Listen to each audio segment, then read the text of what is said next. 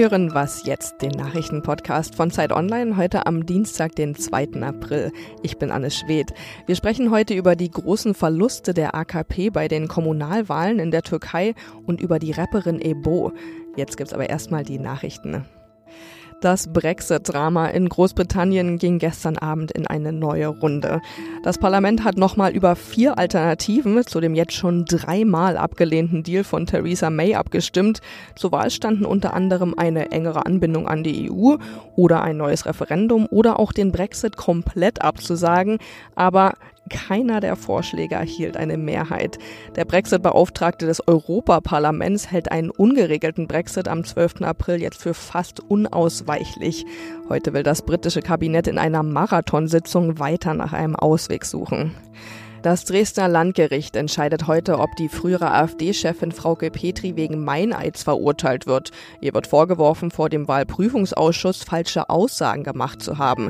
Es ging da um die Finanzierung des AfD-Wahlkampfes für die sächsische Landtagswahl 2014. Sollte sie wegen Meineids verurteilt werden, dann müsste sie ihr Bundestagsmandat und auch ihr Mandat im sächsischen Landtag abgeben. Inzwischen ist die Staatsanwaltschaft aber von dem Vorwurf des Vorsatzes abgerückt. Das bedeutet, wenn Petri jetzt nur wegen Fahrlässigkeit fahrlässigen Falscheid verurteilt würde, dann dürfte sie ihre Mandate behalten. Redaktionsschuss für diesen Podcast ist 5 Uhr.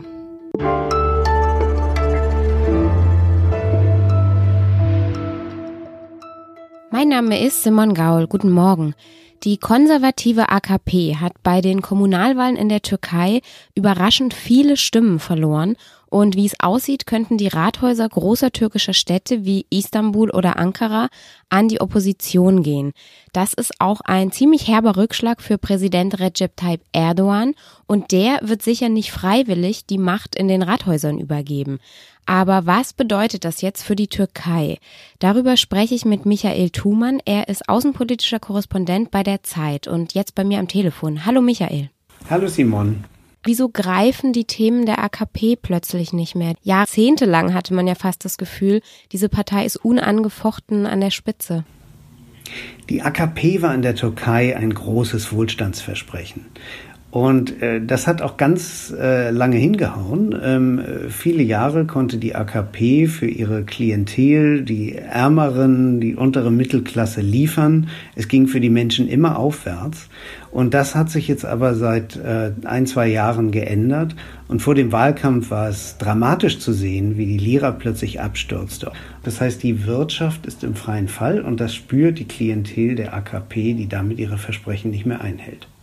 Die AKP hat jetzt angekündigt, das Wahlergebnis anfechten lassen zu wollen. Was genau kann denn so ein Widerspruch oder so ein Einspruch bewirken?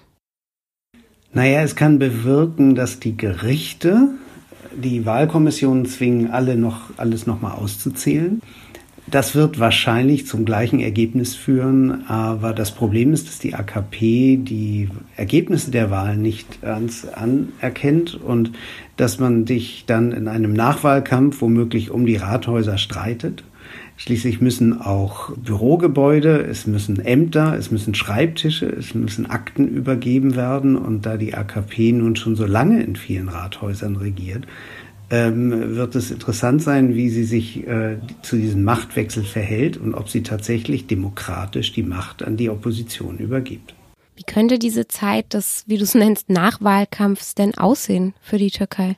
Ich kann mir vorstellen, dass es ein sehr hässlicher Nachwahlkampf wird. Ähm, Erdogan ähm, wird äh, durch diese Wahl deutlich verunsichert sein, äh, was bedeutet, er wird repressiver werden. Er glaubt, es hat alles noch nicht gefruchtet. Äh, ich glaube deshalb, dass es äh, für die Opposition nicht angenehmer wird äh, und dass es nicht demokratischer im Lande zugeht, äh, sondern womöglich eben noch viel repressiver. Aber zugleich hat die Türkei eben auch gezeigt, dass sie unter dem Druck nicht komplett kollabiert, sondern dass mindestens die Hälfte der Bevölkerung sich dem Ganzen entgegenstimmt und die haben jetzt eben auch für die Opposition gestimmt. Muss die Opposition dann also Angst haben vor ihrer Stärke oder vor ihrer Macht? Die Opposition muss, wenn sie ins Rathaus geht, von Istanbul, von Ankara, von Antalya, muss wissen, ähm, dass sie dafür von der AKP gehasst wird Und äh, das ist sicherlich äh, auf bürokratischer Ebene und das ist auch von der Zentralregierung viel Druck auf diese Regional- und Stadtregierungen geben wird. Ich glaube, das ist ein erster Schritt, äh, damit die Türkei politisch diverser wird und äh, damit der demokratische Diskurs in der Türkei aufrechterhalten bleibt bei allen Versuchen Erdogans, das Land unter seine Einmannherrschaft zu pressen. Danke, Michael. Gerne.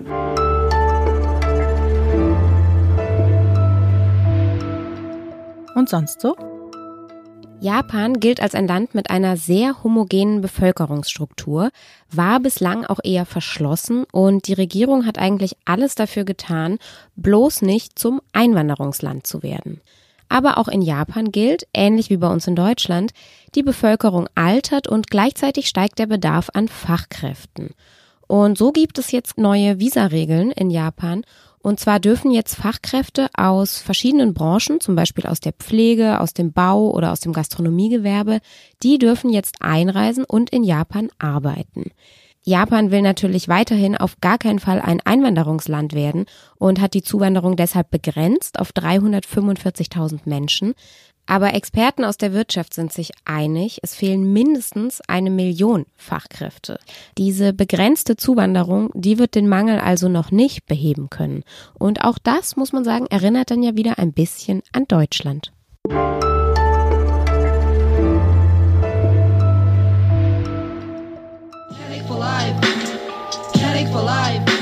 Dieses Klischee bestätigt, in jeder Bildzeitung verewigt. Ey, Kenneck for life. Life. Von der Farbe meiner Haare bis zur Farbe meiner Nights. Ey, Kelly for life. Das war ein Ausschnitt aus dem neuen Song der jungen Rapperin Ebru Düzgün alias Ebo. Er heißt Canuck for Life und genau darum geht es, um das Gefühl, als Kind einer Einwandererfamilie in Deutschland und Österreich zu leben. Man hat einen Stempel und zwar fürs Leben. Man ist Canuck for Life. Daniel Gerhardt ist Musikjournalist und hat sich das ganze Album von Ebo für uns angehört. Ich spreche jetzt am Telefon mit ihm darüber. Hallo Daniel. Hallo. Wovon rappt Ebo denn? Was für Geschichten erzählt sie auf ihrem neuen Album? Ich denke, es geht bei ihr darum, wie, wie Ebo, ihre Freundinnen und Freunde, ähm, ihre Kreativpartner, wie sie leben, wie sie feiern, wen sie lieben und das alles immer vor dem Hintergrund, dass sie sich nicht zugehörig fühlen. Also sie lebt ja in Wien und äh, es geht immer wieder darum, dass sie sich eben dort äh, sich und ihre Community nicht repräsentiert sieht. Ja, und dass sie eben sagt, das ist einerseits ein, ein Problem, aber auch darüber hinaus sagt, wir wollen aber auch gar nicht unbedingt dazugehören, sondern wir wollen äh, uns selbst feiern, unser eigenes Selbstbewusstsein demonstrieren. Und wenn sie sich so abgrenzt von der Mehrheitsgesellschaft, ist das quasi eine Erzählung vom Scheitern der Integration? Ähm, ich würde eher sagen, es geht darum, mit Klischees aufzuräumen, die Bedingungen in Frage zu stellen, die von der deutschen oder in dem Fall von der österreichischen Mehrheit als Voraussetzungen angesehen werden für, für sowas wie Integration. Und ich glaube, ähm, ich will jetzt Ebo da keine Worte in den Mund legen, aber man kann das so sagen, so, dass sie eben denkt, für mich und meine Leute kommen diese Bedingungen nicht in Frage. Und ähm, wir empfinden das als diskriminierend, oft auch als rassistisch. Und sie sagt eben, es muss die Möglichkeit eines Miteinanders geben, ähm, das nicht zunächst einmal auf, auf eine Anpassung von marginalisierten Gruppen an die Mehrheitsgesellschaft beruht. Der gute Migrant ist ja auch sozusagen ne, aus Sicht der, der Mehrheitsgesellschaft der, der sich integriert, der sich anpasst, der dann einen Job hat, der fantastisch gut Deutsch spricht. Also das ist ja immer so dieses Musterbeispiel. Genau, und das ist auch das, was ich meine, wenn ich sage, dass sie eben mit Klischees aufräumt oder dass eben am Anfang ihrer Musik die Forderung steht, ähm, dass es auch anders gehen muss. Also dass Integration nicht der Königsweg sein kann, wenn immer die Voraussetzung dafür ist, dass es eben auf einer auf eine Anpassung beruht.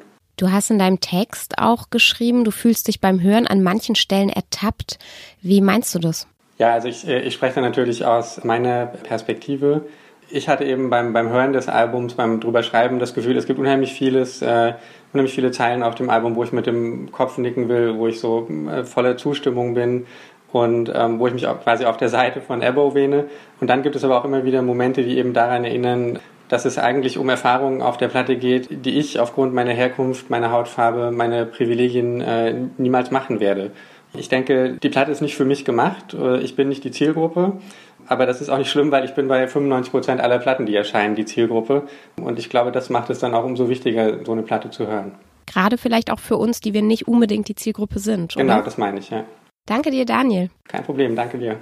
Das Album von Ebo ist letzte Woche erschienen und bei Was Jetzt war es das für heute. Sie können uns wie immer schreiben an wasjetzt.zeit.de. Ich verabschiede mich und sage Danke fürs Zuhören. Tschüss.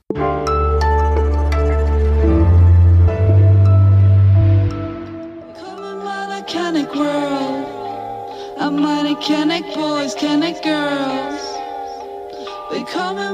canic world.